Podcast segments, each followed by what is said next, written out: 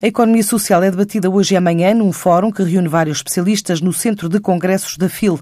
Este é um setor que já tem um peso de quase 4% no PIB, com trabalho voluntário que envolve mais de 260 mil trabalhadores e mais de 61 mil entidades e que coloca à reflexão questões como o financiamento. Explica Marina Calheiros, a gestora do projeto. Interessa fazer uma reflexão. O contributo para o PIB, por exemplo, com o trabalho voluntário, são já 3,8%. Estivermos a falar em produção nacional, estamos a falar de 2,8, quase 3, no valor da economia social para uh, no todo da economia nacional.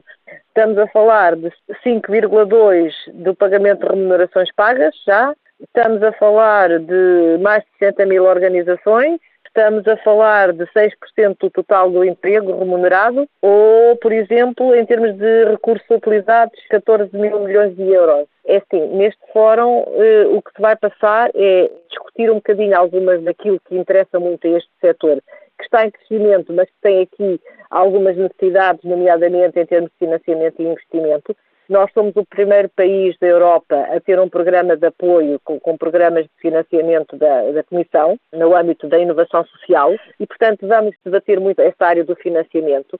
Vamos mostrar alguns bons exemplos de empreendedores sociais com projetos que têm vindo a desenvolver para esta área, no sentido de beneficiar os vários utentes em várias áreas, seja da saúde, seja da educação ou, ou de outras ou até mesmo da sustentabilidade ambiental. E depois temos também no fórum uma área de boas práticas empresariais que são eh, algumas das nossas empresas que irão mostrar aquilo que fazem para o setor, basicamente indivíduos e empresas, porque as outras são instituições sociais, que também apostam no empreendedorismo e que também apostam na inovação e, portanto, são exemplo setor. O Fórum da Economia Social vai incluir entidades públicas e privadas durante dois dias no Centro de Congressos da FIL, em Lisboa.